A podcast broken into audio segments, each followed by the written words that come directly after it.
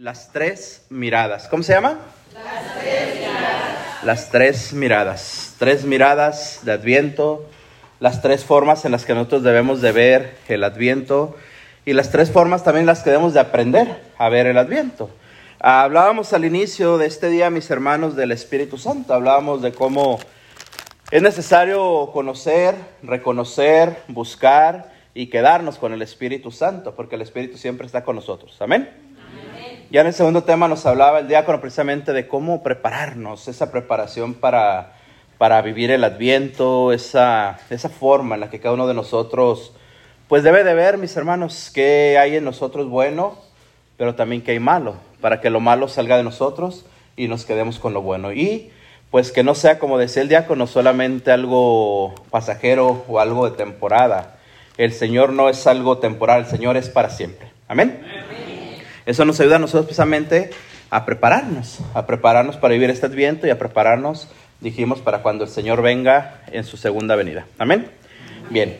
En este tema, repito, mis hermanos, vamos a hablar de las tres miradas. Mira, este tiempo, mis hermanos, estamos en un tiempo hermoso. Es un tiempo hermoso ¿Por qué? Porque estamos en un tiempo precisamente de espera. Adviento, lo explica el diácono, significa precisamente el que ha de venir, al que estamos esperando, aquel que está por venir Jesucristo. Entonces, desde ya nos invita el Señor a vivir el amor, a recibir, a esperar, a sentir y sobre todo a mirar con ojos de amor. Fíjate qué hermoso es esto, mis hermanos. Todo lo que conlleva este retiro, todo lo que conlleva este tiempo litúrgico, todo lo que conlleva el esperar a Jesús es precisamente desde ya ver con ojos de amor. Aquel que ve con ojos de amor lo ve todo bien, ¿cierto o no, mis hermanos? ¿Quién de nosotros no tiene defectos aquí? Todos, ¿sí o no, mis hermanos? Todos tenemos defectos. Pero cuando yo aparto la mirada de Cristo, cuando yo aparto la mirada de Dios, esos defectos de mi hermano en mí resplandecen. Los veo más fácil, ¿cierto? Veo sus defectos, veo sus equivocaciones, veo la forma en la que no hace bien las cosas, al menos es la forma en la que yo juzgo. Pero cuando estamos en el Espíritu, cuando estamos hermanos llenos del Señor y vemos con amor precisamente, sabemos que el hermano, sabemos que las personas, sabemos que nosotros tenemos defectos, pero tal vez no los tomamos en cuenta. ¿Por qué? Porque el ver con amor precisamente, ¿qué nos hace, mis hermanos? No ver, no ver lo malo en Él, sino ver lo bueno. Amén. ¿Cómo nos ve a nosotros Dios? Con amor. Si Dios pensara como nosotros pensamos, si Dios actuara como nosotros actuamos, si Dios hiciera las cosas como nosotros humanamente las hacemos, ya no existiríamos, ¿cierto? Ya no hubiera gente en este mundo, ya no vivieras tú, ya no viviera yo. ¿Por qué? Porque el primer error que hemos cometido, el primer defecto, pues nos, nos eliminaba el Señor, ¿cierto? No. ¿Qué hace el Señor una y otra y otra y otra vez? Nos perdona, ¿cierto?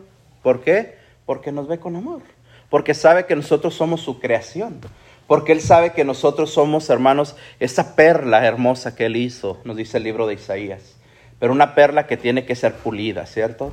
Una perla que tiene que ser formada, tiene que ser llevada, tiene que ser resplandeciente, ¿para qué? Para que podamos nosotros verdaderamente transportar o traspasar, si lo quieres ver, al Espíritu Santo. Amén. En este tiempo de Adviento, mis hermanos, entonces, tenemos que adentrarnos en su amor, y mirar con esas tres miradas, estas tres miradas que nos enseñan el verdadero sentido del adviento. Pero ¿cuáles serán esas tres miradas? ¿Cuáles son esas tres miradas con las que nosotros debemos de ver? Ojo, o esas tres miradas a las que nosotros debemos, en cierto sentido, mis hermanos, tomar ejemplo para ser mejores personas. La primera mirada, hermano, ojo con esto. La primera mirada es mirar a la que lleva Dios dentro. La segunda es mirar al que llevamos nosotros dentro. Y la tercera mirada es mirar al mundo con los ojos del que llevamos dentro. Las voy a repetir así rapidito, si están apuntando, para que las van a apuntar bien. Primera mirada, mirar a la que lleva a Dios dentro. ¿Quién será la que llevó a Dios dentro? María Santísima, ¿cierto? Vamos a darle un aplauso a María, mis hermanos. Fuerte el aplauso a nuestra Madre Santísima. Segundo, mirar al que llevamos nosotros dentro. ¿A quién llevamos nosotros dentro? Al Espíritu Santo, ¿cierto? A ese Espíritu, mis hermanos, del que hemos hablado. Salud, hermana. A ese espíritu del que hemos hablado, ese espíritu del que estamos buscando y ese espíritu del que queremos que tome control de nosotros. Ahora no solamente se trata de creer, primer tema hablamos de creer en el Espíritu Santo. Ahora se trata de creer, pero poder mirar lo que llevamos nosotros. ¿Y cómo podemos mirar lo que llevamos dentro? Fíjate, muy sencillo, cerrando nuestros ojos.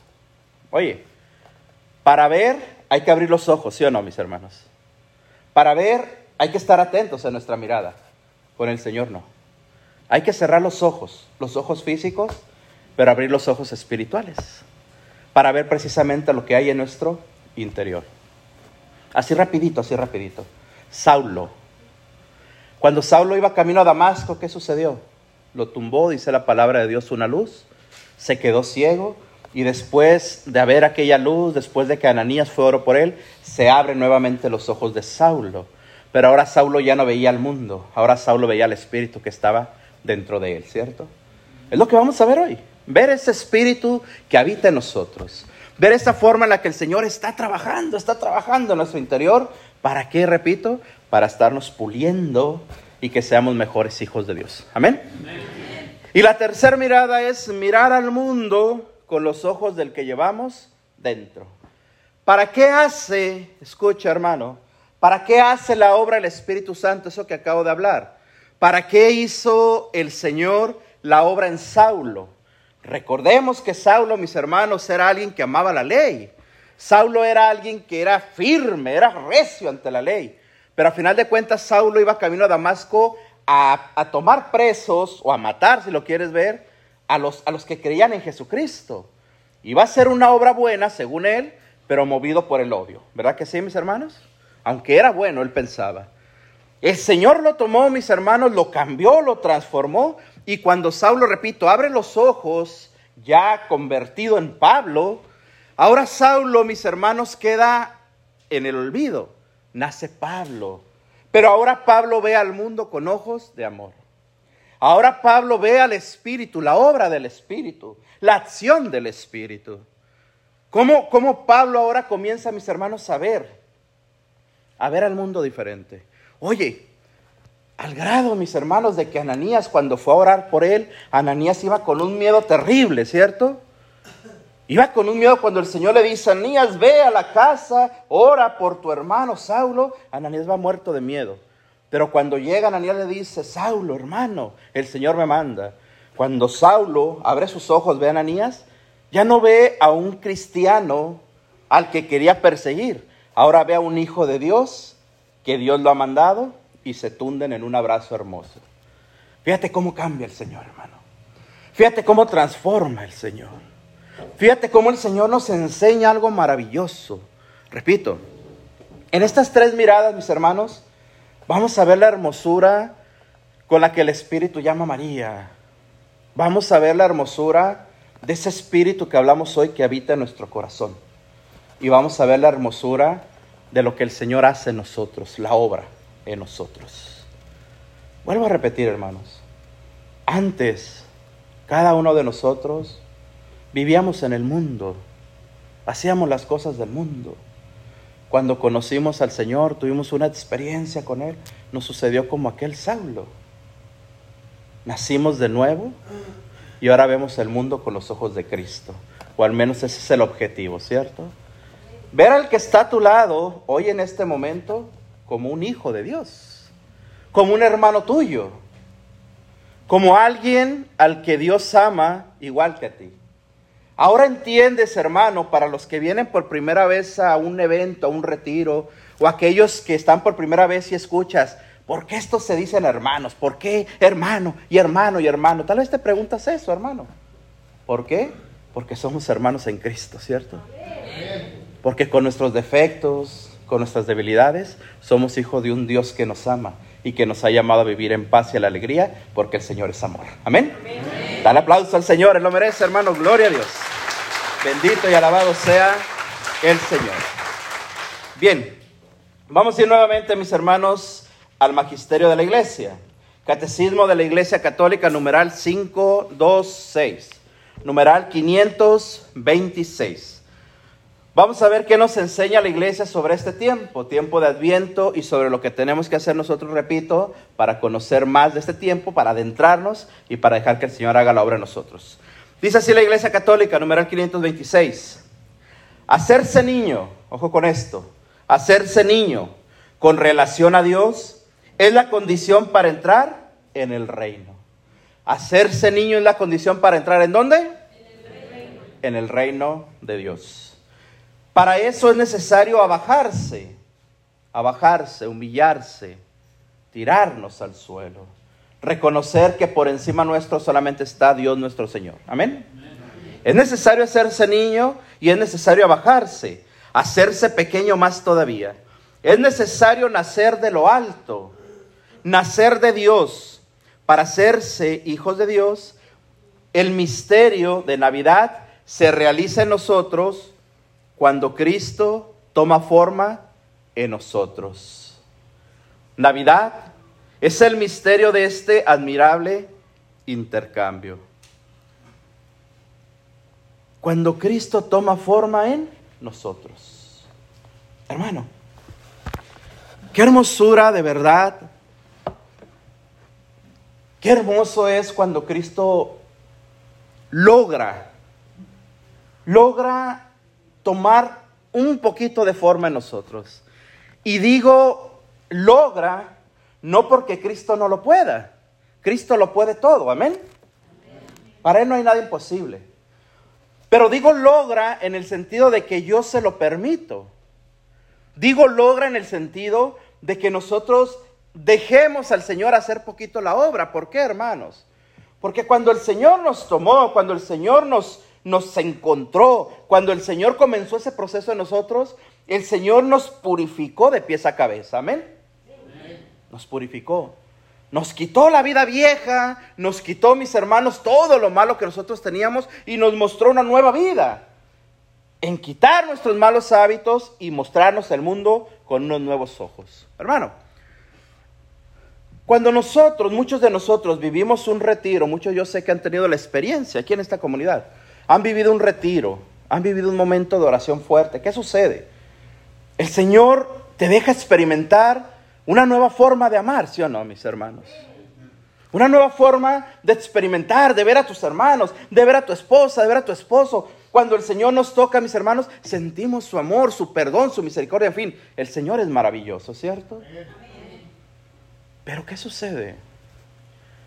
Esa experiencia se va de nosotros, tristemente y volvemos nuevamente al mundo y volvemos nuevamente a donde estábamos. Hoy la palabra de Dios, mis hermanos, nos hace una reseña hermosa, escucha esto, de cómo nosotros debemos de hacernos niños, de tener humildad y de dejar trabajar al Espíritu Santo, precisamente, hermano, para poder ver nosotros los misterios de Dios, las maravillas de Dios, la gracia de Dios, el poder de Dios. Hermano, cuando estamos enamorados de Dios, cuando estamos en ese amor de Dios, cuando estamos en esa gracia de Dios que se manifiesta en todos nosotros, ¿por qué? Porque dijimos, el Espíritu Santo no es exclusivo de nadie. Como nos decía el diácono hace un momento, cada uno de nosotros tiene dones diferentes, ¿sí o no, mis hermanos? Cada uno tiene dones, cada uno tiene carismas, cada uno es llamado por Dios a diferentes formas, en fin, somos hijos de Dios. Pero el poder simplemente ver la lluvia como una bendición de Dios es alabar a Dios, ¿sí o no, mis hermanos? El poder darnos cuenta que mi trabajo es bendición de Dios, que mi enfermedad es bendición de Dios también. ¿Por qué? Porque esa enfermedad a mí me tiene que llevar al conocimiento de Dios o a la confianza en Dios, ¿cierto? Por eso debemos, hermanos, de darnos cuenta de cómo nosotros vemos el mundo. La palabra de Dios nos enseña hermosamente, mis hermanos. Vamos a ver el primer ejemplo que es mirar a la que lleva a Dios adentro. Dijimos que la que lleva a Dios adentro, ¿quién es? María. María Santísima. ¿Qué sucede con María? ¿Qué pasa con María? Vamos a ir a la palabra de Dios, mis hermanos. Evangelio de San Lucas, capítulo 1, versículos del 26 al 38. Amén. Bien, vamos a ponernos de pie, mis hermanos, por favor, con muchísimo respeto a la palabra de Dios. Repito la cita, Evangelio de San Lucas, capítulo 1, versículos 26 al 38. Voy a leer un poquito rápido para ganar tiempo, mis hermanos. Amén. Voy a ir un poquito rapidito.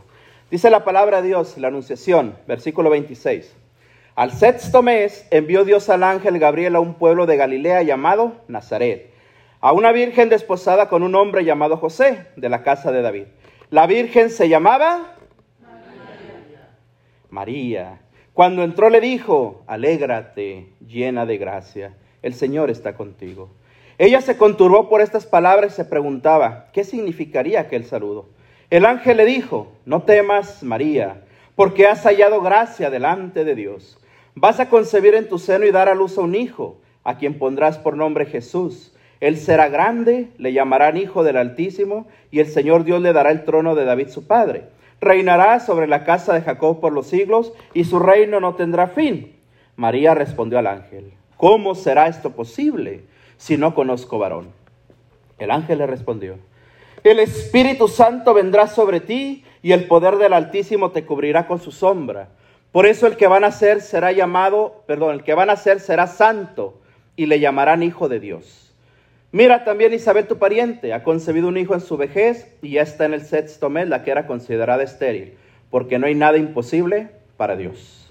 Dijo María, he aquí la esclava del Señor, hágase en mí según tu palabra, y el ángel la dejó y se fue. Palabra de Dios. Bien, tomen asiento mis hermanos, por favor. Ok. Vamos primeramente entonces, mis hermanos, a mirar a la que llevó Dios adentro, que dijimos que es María Santísima. Pero ¿de qué forma tenemos nosotros que ver a María en este momento? ¿De qué forma, mis hermanos, cada vez que nosotros escuchamos María, sabemos, bueno, María fue la madre de Dios, bueno, María es muy amada, María es muy rechazada, María hay que rezar el rosario, María sabemos que tuvo más hijos, nos dicen los protestantes, María no tuvo más hijos, decimos nosotros, todo ese, ese tipo de controversias, pues muchas veces nos sacude nuestra fe. Ahora tenemos que ver a María, mis hermanos, desde el fondo de nuestro corazón, movidos por el Espíritu Santo. Amén. ¿De qué forma? Primeramente tenemos que darnos cuenta, mis hermanos, que María fue elegida por Dios. Amén. María fue elegida por Dios. ¿Para qué? Para que trajera al Salvador al mundo. Hermano, María Santísima, cuando, cuando el ángel nos dice la palabra de Dios, se le aparece a María, la primera forma o las primeras palabras del ángel son, alégrate, llena de gracia. ¿Cómo le dijo el ángel? Alégrate. Alégrate llena de gracia. Oye, mi hermano. Dijimos nosotros que cuando nosotros, tú y yo, cuando recibimos al Espíritu Santo, lo primero que sentimos es alegría, ¿sí o no, mis hermanos? Sentimos alegría, repito. Cada uno venimos con nuestros problemas, situaciones, dificultades y cuando estamos en este lugar en comunidad hacemos oración. Cuando se nos impone la mano, cuando oran por nosotros, comenzamos a sentir alegría aunque vengamos tristes, ¿sí o no, mis hermanos? Comenzamos a sentir despreocupación. Comenzamos, hermanos, a saber, repito, que el problema ahí está, en casa. Pero cuando estamos en la presencia de Dios, ¿qué me importa? ¿Qué me importa lo que pase? El ángel le dice a María, alégrate, alégrate, llena de gracia. El ángel lo primero que le dice a María, debes de estar alegre, debes alegrarte. ¿Por qué? Porque has hallado gracia delante del Señor. Esa gracia que nos habla Lucas, ¿qué es? Es un don que el Espíritu Santo está poniendo en María.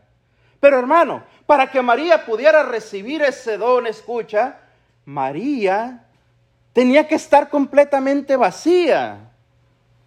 Ojo con esto. ¿Cómo María va a estar vacía?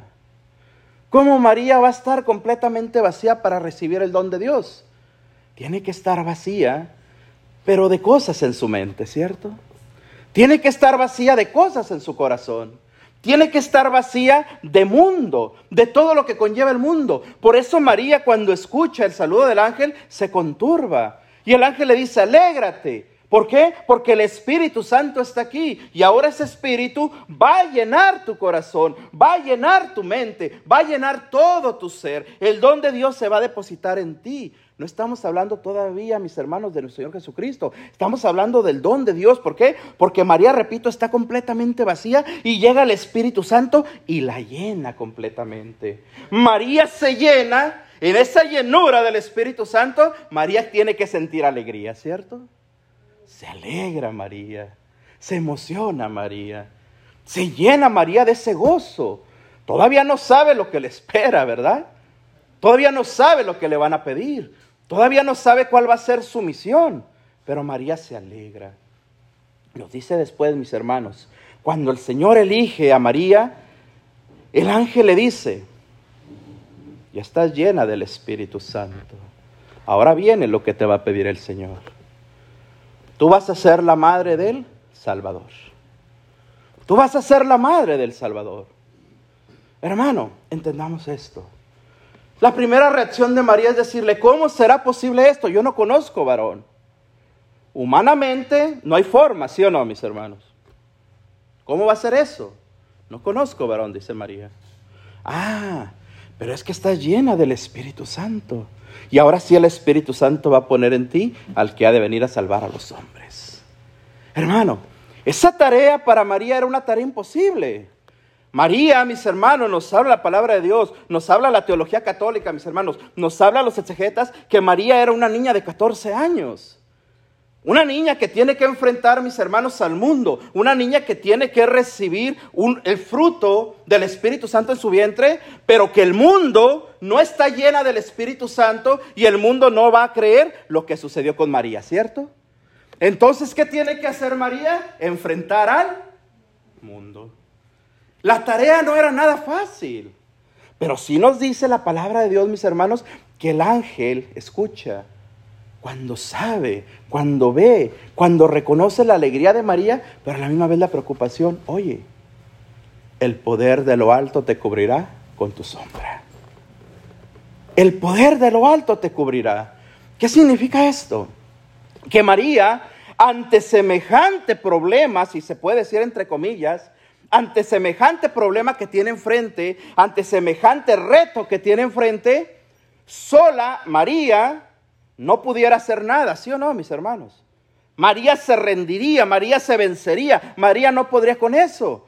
Pero a María le están diciendo, el poder del Espíritu Santo te guiará, te acompañará, te llenará y así podrás hacer frente a lo que el Señor te ha pedido.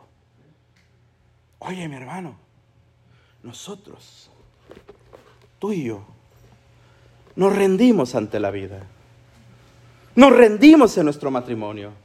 Nos rendimos en nuestra familia. Nos rendimos en la iglesia. Nos rendimos en nuestro ministerio. Nos rendimos en la búsqueda de Cristo. ¿Por qué? Porque nuestra tarea también es difícil. Hermano, ¿la vida en matrimonio es fácil? Levante la mano a los casados. ¿Ah, sí es fácil? Bueno, bendito sea enséñenme cómo, porque el mío no. no se crean. La vida en matrimonio, hermano, no es fácil. La vida en la iglesia no es fácil. Nuestra vida diaria no es fácil. Pero por eso debemos de ver, mis hermanos, lo que el Señor nos muestra por medio de nuestra Madre Santísima. Que María, repito, tuvo un, un, reto muy fuerte, pero agarrado del Espíritu Santo, pudo salir adelante y pudo darle la gloria al Señor, ¿cierto? María recibe alegría con el saludo del ángel. María recibe el llamado con el anuncio del ángel. Pero María, escucha mis hermanos, y esto es bien importante, versículo 38. En este versículo, mis hermanos, encontramos el fiat de María. ¿Encontramos el qué? El fiat. ¿Qué es el fiat de María, mis hermanos? Dice la palabra de Dios, escucha. Dijo María, he aquí la esclava del Señor, hágase en mí según tu palabra. Y el ángel la dejó y se fue. Cuando María escucha que el Señor, que la sombra del Altísimo, que el Espíritu Santo, que el Señor la va a guiar, la va a acompañar, la va a llevar siempre de la mano, ¿qué dice María? Échenme lo que sea, que el Señor está conmigo y a mí nadie me, me puede hacer algo. Eso es, hermano, la expresión, tal vez una expresión que no va dentro de la palabra de Dios, pero que se adapta a nuestra vida. ¿Por qué repito? Porque los retos para nosotros, la forma en la que hablamos, decíamos en el primer tema que los hijos, que los hijos se nos pierden, que nuestros hijos les roban la fe, que nosotros se nos roban la fe, que tanta cosa en la iglesia, que tanta cosa en los ministerios, en fin, donde sea. Sí, eso pasa. Y nos quieren derrotar y nos quieren eliminar y nos quieren, hermanos, robar la fe. ¿Por qué? Porque si yo escucha, peleo con mis fuerzas, me canso con mis fuerzas, me van a eliminar, ¿sí o no, mis hermanos? Pero si me lleno de presencia de Dios, si sigo el consejo de María, si tomo el ejemplo de María, si miro las cosas como María me muestra en el libro de San Lucas, venga lo que venga, voy a salir triunfante. Porque la sombra del Altísimo nos acompaña, mis hermanos. Fíjate qué hermoso. Mirar con los ojos de María. La primera mirada. Los ojos de María. María nos enseña, hermano, de verdad, hermosísimamente, hermosamente la forma en la que el Espíritu Santo vendrá sobre ti y el poder del Altísimo también te cubrirá con su sombra. Dijimos que el Espíritu Santo no es exclusivo de nadie. Y dijimos que el Espíritu Santo agarra, recoge y transforma desde el más santo hasta el más pecador, ¿cierto? ¿Qué tenemos que hacer, hermanos? Creer como María. Ver el mundo como María. Ver la forma en la que nuestra madre nos enseña a mirar. Hermano, estamos hablando sobre el adviento. El tema principal de este retiro es el adviento, la espera que estamos haciendo de aquel que ha de venir nuestro Señor Jesucristo. Entonces entendamos, hermano, que para ver el adviento con los ojos de María, repito, hay que creer en el Espíritu Santo, hay que llenarnos de Espíritu Santo y hay que confiar en el Espíritu Santo, ¿cierto? Para recibir, aunque sea una fecha conmemorativa, el 25 de diciembre, la venida de nuestro Señor Jesucristo. ¿A dónde? No al altar, mis hermanos, no, perdón, no al nacimiento de nuestra casa, sino al nacimiento que debe de haber en nuestro corazón. Amén que ahí nazca Jesús. Y no solamente que nazca, que se quede, que viva ahí, mis hermanos, que comience a quedarse ahí en nuestro corazón. Nuestro Señor Jesucristo, al final de cuentas, es lo que quiere, quedarse ahí, morar ahí y enseñarnos a nosotros a ser como Él. Amén. Dale aplauso al Señor, mi hermano, lo merece. Gloria a Dios. Gloria a Dios. Segundo punto, mirar al que nosotros llevamos dentro. Dice la palabra de Dios, Evangelio de San Mateo capítulo 1, versículo 23. Amén. Mateo 1:23 dice la palabra de Dios. La Virgen concebirá y dará a luz un hijo y le pondrán por nombre Emanuel que traducido significa Dios con nosotros. Palabra de Dios. Dar aplauso al Señor, hermano, a su palabra, porque está viva. Gloria a Dios. Tomen asiento, hermanos, por favor. Tomen asiento. Emanuel, Dios con nosotros. Cuando hablamos en el primer, en el primer punto, perdón, de mirar con los ojos de María, de ver la mirada de María, de tener la mirada de María, hablábamos, mis hermanos, de esa promesa la promesa que se hizo, dijimos mis hermanos, incluso desde el libro de Génesis, en el protoevangelio habíamos dicho, cuando se, se, promete, se da la promesa de que vendrá nuestro Salvador a, a salvarnos precisamente. Desde ese momento, mis hermanos, nosotros tenemos que tener la confianza plena de que se nos prometió el Salvador y de que ya vino y de que ya viene y de que está con nosotros. Amén. Pero ahora, mis hermanos, tenemos que ver, repito, que ese que llevamos nosotros dentro, ese espíritu, esa presencia de Dios, ese amor de Dios que está en nosotros, mis hermanos, es el Emanuel, como nos dice la palabra de Dios. ¿Qué significa la palabra Emanuel? Dios con Dios contigo. Dios contigo. Dios contigo. Dios conmigo. Aunque nos equivoquemos. Hermano, voltea un poquito a ver al que está a tu lado. Voltea a verlo y verlo a los ojos. Velo. Quédense viendo un poquito, no importa son marido y mujer, mucho mejor, véanse. Véanse un poquito. Mi hermano, escucha. Escucha, escucha esto, hermano. Cuando decimos que Dios con nosotros o que Dios vive con nosotros, cada quien sabe lo que vive en su casa. No nos vamos a meter en problemas, amén. Cada quien sabe. Oye, cuando yo te digo, hermano, Dios vive en el corazón de tu esposo o de tu esposa. Tal vez tu primera reacción es decir, ¿cómo el Señor va a vivir en el? No, ahí, ahí sí no, ¿verdad? Ahí sí, ahí sí como que no. Hermano, el Señor vive en el corazón. Oye, aunque ese esposo, aunque esa esposa te haya fallado, aunque ese esposo, esa esposa no da testimonio, aunque no quiere venir a las cosas de Dios, aunque hoy te lo trajiste al retiro porque si no, no había lonche toda la semana, ¿verdad? No importa. Déjame decirte que ahí vive Dios, porque Dios vive en nuestro corazón. Recordemos algo, hermano. Dios nos busca, Dios nos llama, Dios está tras nosotros durante toda nuestra vida.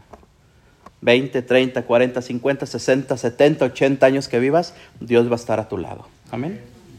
Depende de ti si lo recibes o lo rechaces. Pero Dios está en tu corazón. Pero cuando mi esposo, ejemplo, cuando mi esposo se equivoca, cuando mi esposo me grita, cuando mi, mi, esposo hace algo inadecuado, entonces Dios no vive en su corazón. Sí, Dios sigue viviendo en su corazón. Lo que pasa es que agarramos al Señor, al Espíritu Santo, y lo extinguimos, como nos decía el libro de Tesalonicenses. ¿Y qué surge en nosotros, mis hermanos? Pues la maldad, tristemente. Pero ¿qué podemos hacer nosotros? Saber, reconocer y entender que ese espíritu, mis hermanos, en nuestro corazón sigue latiendo, sigue viviendo, sigue estando presente. Por eso cuando nosotros, hermanos, nos equivocamos, siempre nace en nosotros, siempre surge de nosotros el deseo de reconciliarnos, ¿sí o no, mis hermanos? Aunque sea mucho el orgullo, aunque sea mucho la soberbia, ahí está en tu corazón hablándote, diciéndote, tocándote algo. Oye, oye, la regaste aunque diga, cállese, no es cierto. Así es, hermano. El Señor sigue hablando, nos sigue diciendo, oye, pide perdón, pide disculpas.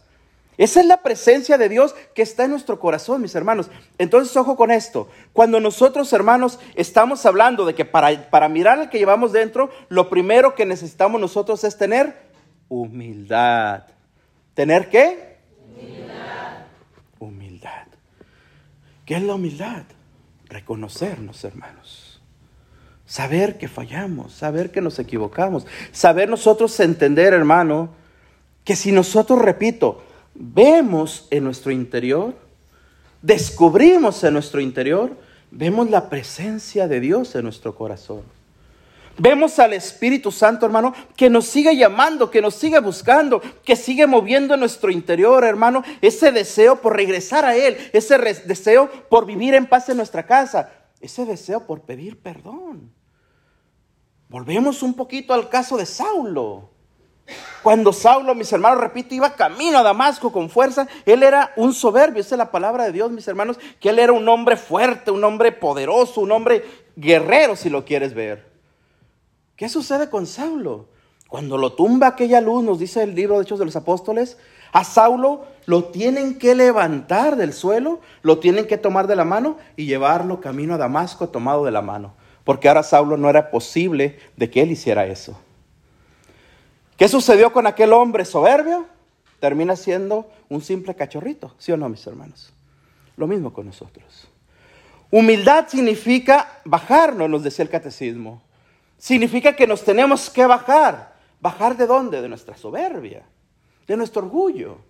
De poder reconocer verdaderamente que este tiempo de Adviento es un tiempo, mis hermanos, de reconocer al que vino a darnos vida y vida en abundancia, mis hermanos. De reconocer verdaderamente que ese Jesús, mis hermanos, ha venido, ¿para qué? Para que nosotros encontremos el camino hacia Dios. Pero aquel que tiene soberbia, aquel que mira el mundo con soberbia, aquel que no puede ver en su interior, pues va a seguir siempre igual, mis hermanos. La palabra de Dios, hermano, escucha. Vamos a la palabra de Dios ahí mismo, Lucas, Evangelio de San Lucas, capítulo 24, versículo 32.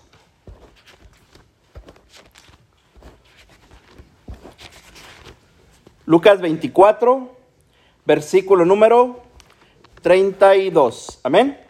Dice la palabra de Dios. Ojo con esto, mis hermanos. Pónganse pie, por favor, hermanos, por favor. Se dice la palabra de Dios. Ojo, nada más voy a leer este versículo para identificar lo que quiero hablar. Se dijeron uno a otro, ¿no ardía nuestro corazón en nuestro interior cuando nos hablaba en el camino y nos iba explicando las escrituras? Hasta ahí le dejamos, palabra de Dios. Tomen asiento, mis hermanos, tomen asiento. Este versículo, no quiero leer toda la, la, pericopa, mis hermanos, para, por el tiempo. En este versículo estamos hablando de los discípulos de Emaús. Nos dice la palabra de Dios que cuando los discípulos de Emaús van camino, precisamente Emaús, van tristes, van desconfiados, van con su conciencia, van con su corazón completamente destruidos. ¿Por qué?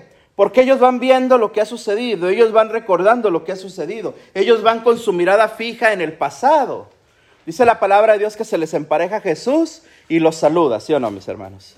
Y les comienza Jesús a decir, ¿qué pasa? ¿Por qué están tristes? Oh, es que mataron a nuestro Mesías. Oh, es que iba a ser el Salvador. Oh, es que iba a ser el esto. Y comienza Jesús a explicarle las escrituras. Y ellos escuchan, pero solamente escuchan, no miran.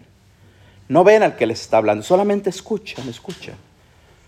¿Qué sucede? Llega el momento, mis hermanos, en que Jesús, repito, estoy haciendo una, una, algo así rapidito. Llega el momento en que Jesús tiene que desaparecer, tiene que irse. En ese momento se les abren los ojos a los discípulos de Maús y se dan cuenta, oh, era Jesús. Era Jesús el que caminaba con nosotros. Era Jesús el que nos venía explicando las escrituras. Oye, se dicen el uno al otro, con razón nuestro corazón ardía. ¿Por qué? Porque escuchábamos a Jesús mismo hablarnos, pero no lo reconocimos, no lo vimos. ¿Por qué? Porque nuestra mirada estaba allá afuera. Porque nuestra mente estaba allá atrás. Porque veíamos afuera, porque nos recordábamos atrás, pero no veíamos el momento. Ese momento en que el Espíritu Santo se estaba moviendo. Esa forma en la que el Espíritu Santo, mis hermanos, en la que el Señor quería, repito, quedarse con ellos, habitar con ellos, no solamente explicarles la palabra, sino que quedarse en su corazón. Pero no lo supieron recibir, hermano. Fíjate qué interesante es esto. Entonces, para poder nosotros ver en nuestro interior, hay que buscar de Jesús, reconocerlo en dónde? En la palabra de Dios. ¿En dónde? En la Eucaristía. ¿En dónde? En su iglesia. ¿En dónde? en el hermano que está junto a mí. Hermano, Mateo 26. Nos dice la palabra de Dios, cuando el Señor venga nuevamente, vendrá ahora sí a juzgarnos, dijimos, ¿cierto? ¿Y de qué forma nos juzgará Jesús? Pondrá a la derecha a las ovejas y a la izquierda a los cabritos. Les dirá a los de la derecha, venid benditos de mi Padre, porque tuve hambre y me diste de comer, tuve sed y me diste de beber. Y después dirá a los de la izquierda, apartaos de mí malditos, al fuego eterno. ¿Por qué? porque tuve hambre y no me diste de comer. Tuve sed y no me diste de beber. Y se dirán, Señor, ¿cuándo? ¿Cuándo te vimos hambriento, sediento? ¿Cuándo te vimos enfermo en la cárcel o en la calle y no te dimos nada? Oye, Señor, si yo te viera Jesús, yo diera todo por ti, ¿sí o no, hermano? Si viéramos a Jesús aquí presente, hermano, nos abalanzábamos. ¿Qué ocupa mi Señor? ¿Sí o no? ¿Qué ocupa Jesús? Una sillita, Señor. Una agüita, Señor. Pero llega un hermano y ¿qué hacemos? Ni el saludo le damos. ¿Sí o no? Eso nos dice la palabra de Dios. Para poder nosotros, hermano, mirar al que llevamos nosotros dentro, tenemos que saber reconocer a Jesús en el que está a nuestro lado. Aunque el que está a nuestro lado, repito, nos repatía el corazón. Por no decir otra cosa, ¿verdad? Es la verdad, mis hermanos. Poder mirar adentro, poder ver en nuestro corazón, repito, para poder nosotros, mis hermanos, hermanos, perdón, entender lo que la misericordia de Dios, lo que el amor de Dios, lo que la presencia de Dios hace en nuestras vidas. Amén. En pocas palabras, mis hermanos, San Juan de la Cruz, escucha, San Juan de la Cruz nos decía, el mirar de Dios es amar. El mirar de Dios es amar. Dios mira y ama. Dios mira y perdona. Dios mira y corrige con amor. Hermano, Dios nos mira y nos está amando en este momento. ¿Cómo está tu vida? ¿Cómo está tu conciencia? ¿Cómo está, hermano, tu relación en casa? Tú lo sabes. Cada uno lo sabe. Dios no deja de amarte, mi hermano. Dios no deja de amarte. Y eso no quiere decir que, ah, pues Dios me ama y sigo siendo como soy. No. Este tiempo precisamente se trata de poder ser mejores personas. Y nos decía el diácono, no algo pasajero, es el inicio de algo que no termina. Hermano, si tú tratas, un ejemplo, tú tratas mal a tu esposa, si tú has vivido una vida tal vez porque no lo sabías, pero te has pasado la vida ofendiendo a la esposa, tratando mal a la esposa, engañando a la esposa, haciendo lo peor con la esposa, bueno, Dios te sigue amando, amén. Pero repito, hoy es el día, hoy, hoy, en este momento, en este instante, es el día en el que el Señor te está haciendo hablar a tu corazón, a tu conciencia, en tu interior, de que lo que estás haciendo es algo malo. Repito, Dios no te deja de amar ni te va a dejar de amar. Pero Dios sí quiere tu conversión. Quiere que desde hoy, y no porque te forcemos nosotros, no porque te force aquella a la que tú ofendes, sino porque por amor por el amor de Cristo, quiere cambiar tu corazón. No para que Dios sea más Dios, Dios sigue siendo el mismo, pero para que tú seas feliz, hermano, y tu esposa sea feliz, y tu familia sea feliz. Amén. Una familia, como dice San Juan de la Cruz, una familia que mira como mira a Dios, es una familia que se ama. Con problemas, con defectos los hay, pero a final de cuentas Dios es amor. Amén. Dale aplauso al Señor, mi hermano. Gloria a Dios. Gloria a Dios. Mirar al mundo, estamos hablando, mirar al mundo con los ojos del que llevamos dentro. Esta es la tercera, la tercera forma, mis hermanos. Mirar al mundo con los ojos del que llevamos dentro. Para poder nosotros ver, mis hermanos, o lograr ver como Dios mira, tenemos que extinguir, tenemos que poder extinguir nuestros juicios, e impurezas. Y poder vernos nosotros con esa mirada de Dios, hermanos. Esa mirada de Dios que cada uno de nosotros, repito hermano, ha experimentado. Que cada uno de nosotros ha encontrado. Hermano, así, así rapidito, así rapidito, se me viene a la mente en este momento. Muchos de ustedes, algunos conocen el testimonio de este servidor que les habla. Yo estoy aquí, yo estoy predicando, yo he tomado el camino del Señor gracias a mi esposa, no tengo ningún problema en decirlo. ¿Por qué? Porque mi esposa se enfermó, duró un año enferma, se estaba muriendo esta mujer. Ella la invitaron a un retiro Vida en el Espíritu en California, fue a ese retiro en la montaña tres días y regresó completamente sanada. Ese es el testimonio así rapidito de mi esposa, amén. Estaba al borde de la muerte, fue a vivir un retiro en el Espíritu, estaba frente al Santísimo, ella le dijo, si tú verdaderamente eres Dios, sáname y te voy a seguir. El Señor la sanó instantáneamente, mis hermanos. Así trabaja el Señor. Amén. Cuando mi mujer, mi esposa, regresó a casa completamente sana, pues yo no creía lo que veía. Yo me tocó vivir el proceso de ella, doctores, aquí, aquí en Estados Unidos, en México, en todos lados, viéndola, nadie la sanaba. Cuando mi esposa comenzó a llevar la luz de Cristo a casa, pues en mí nació algo. Yo ni quería la, iglesia, ni deseaba nunca. Yo quería ser todo menos predicador. ¿Me explico? Es la realidad. Pero ¿qué sucedió, mis hermanos? ¿Cómo pude yo convencerme verdaderamente de que Dios nos ama? Un día, mi esposa me llevó ahí en California a una misa de sanación. Ella me dijo, vente, vamos a una misión. Pues, ¿qué es eso? Tú vente, vamos. Bueno, pues ahí voy, pues.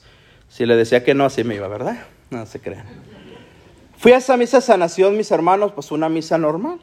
Cuando terminó la misa, empezaron a pasar a la gente al frente. El padre, el sacerdote, iba de un lado a otro, estaba el altar y en abajo ponían a la gente así en línea. Les decían que abrían sus manos, el sacerdote les ponía algo, ponía su mano sobre ellos y yo veía que la gente caía, la gente caía. Y yo estaba sentado allá en las bancas riéndome. Decía, esta gente no comió, esta gente qué le pasó, ¿verdad? Yo no sabía, mis hermanos. Conocía ya al Señor, lo que tú quieras, había habido mi retiro, había lo que tú quieras, pero era algo así. Cuando llegaron a mi lugar, mis hermanos, a mi banca, llegaron y nos dijeron, hey, pasen al frente. Yo le dije, no. Me dijo mi esposa, pasa. Ah, bueno, así sí, pues, ¿verdad? Por las buenas, sí. Yo pasé mis hermanos y me pusieron al frente, así al frente. Yo recuerdo, y escucha hermano, yo recuerdo que yo dije, ¿sabes qué? Yo voy a demostrar que esto es mentira, esto no es cierto. Que la gente se cae, que la gente grita, que la gente llora, esto no es cierto. Y me paré al frente. Yo recuerdo que cerré mis ojos y alguien llegó y me abrió las manos. Me dijo, abre tus manos. Y las abrí. Yo con mis ojos cerrados vi cómo el sacerdote pasaba de un lado. O sea, se, ve la sombra. Pasó. Cuando vino de regreso yo sentí que alguien se paró junto a mí. Era el sacerdote. El sacerdote puso en mis manos aceite. Y luego puso en mi frente, puso su mano y sopló.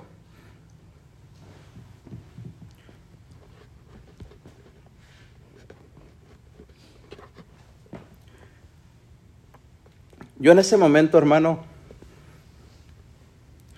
recuerdo que sentí que el sacerdote se fue. Él siguió orando por la gente. Yo abrí mis ojos y dije, tenía razón. Esto es mentira. Me di vuelta para ir a mi lugar, hermanos. Cuando yo di la vuelta, la iglesia estaba llena, llena. Yo veía, hermano, en esa iglesia toda la gente, la veía hermosa las veía, hermanos, yo sentía ganas, deseo, sentía algo que me, que me llevaba a abrazarlos a todos, a decirle, te amo, te amo, a darles besos, a, no sé, hermano, yo no sé, no, no quiero exagerar ni hablar de más, quiero darle la gloria a Dios. Pero lo que quiero decirte, hermano, es que yo esperaba que el Señor me tumbara, que el Señor hiciera algo en mí, que comenzara a aventar demonios, no sé, ¿me explico? No, el Señor solamente, hermano, entró en mi corazón en ese momento y lo que me hizo ver a la gente hermosa. A la gente yo la veía resplandeciente. A la gente yo la veía en sus lugares sentados, hermanos. Cada quien en su mundo, muchos orando, muchos, no sé. Pero yo veía a la gente y sentía, repito, deseos de ir y decirle, oye, Dios te ama, Dios te busca, Dios está contigo. Yo no sé, hermano, lo que experimenté. Y es la última, la única vez, perdón, que el Señor me ha permitido ver eso. Ver a la gente hermosa, ver a la gente, mis hermanos, de una forma en la que nunca he logrado nuevamente ver así. Hay momentos en los que el Espíritu, ustedes saben, toma y nos hace sentir alegres y nos hace todo. Pero esa forma, mis hermanos, nunca la he vuelto a experimentar. Pero esto se me viene a la mente ahorita en ver esta, esta frase de San Juan de la Cruz, repito, que el amar, el, el mirar de Dios es amor.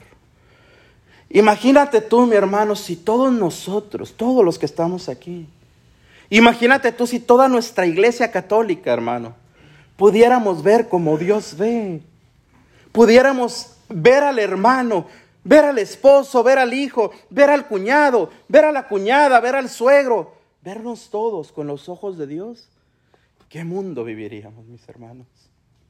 ¿Qué mundo viviríamos, imagínate? Un mundo de paz, de alegría, de amor.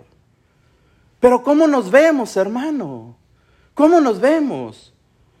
Seamos sinceros, hay una reunión, acabamos de pasar el Thanksgiving, muchas familias cenamos juntos, pero hablando mal de nosotros, ¿sí o no, mis hermanos? Hablando mal del que no vino. Viene la Navidad, muchas familias divididas. Viene la Navidad, ¿qué sucede? Celebramos la venida de Jesucristo y ¿qué sucede, mis hermanos? Gente en la calle con hambre, gente en la calle con frío. No estamos haciendo, hermanos. Ni estamos viendo con los ojos de Dios. ¿Por qué hablo de esto, hermano? Por la necesidad que tenemos nosotros de quedarnos en el Espíritu, de quedarnos con Cristo y de ver como mira Cristo, de ver al que llevamos dentro, hermano. Mirar a Jesús en nuestro corazón, ver al Espíritu Santo, hermano. No es tener un crucifijo colgado, nada más. No es predicar la palabra, nada más. No es ser sacerdote, ser diácono, con mucho respeto lo digo. No, no basta con eso, ese llamado que el Señor hace en nosotros, respondemos, bendito sea Dios. Pero la meta principal, mis hermanos, es mirar al que está en nuestro corazón, a Jesús, al Espíritu. ¿Para qué? Para poder demostrarlo en mi hermano. Para poder dar amor. Para poder, hermano, abrazarnos, perdonarnos, amarnos y mirar el mundo con los ojos de Cristo, mis hermanos. Con los ojos de aquel que nos ama y que no nos juzga. Amén. Dale aplauso al Señor, hermano, lo merece. Gloria a Dios.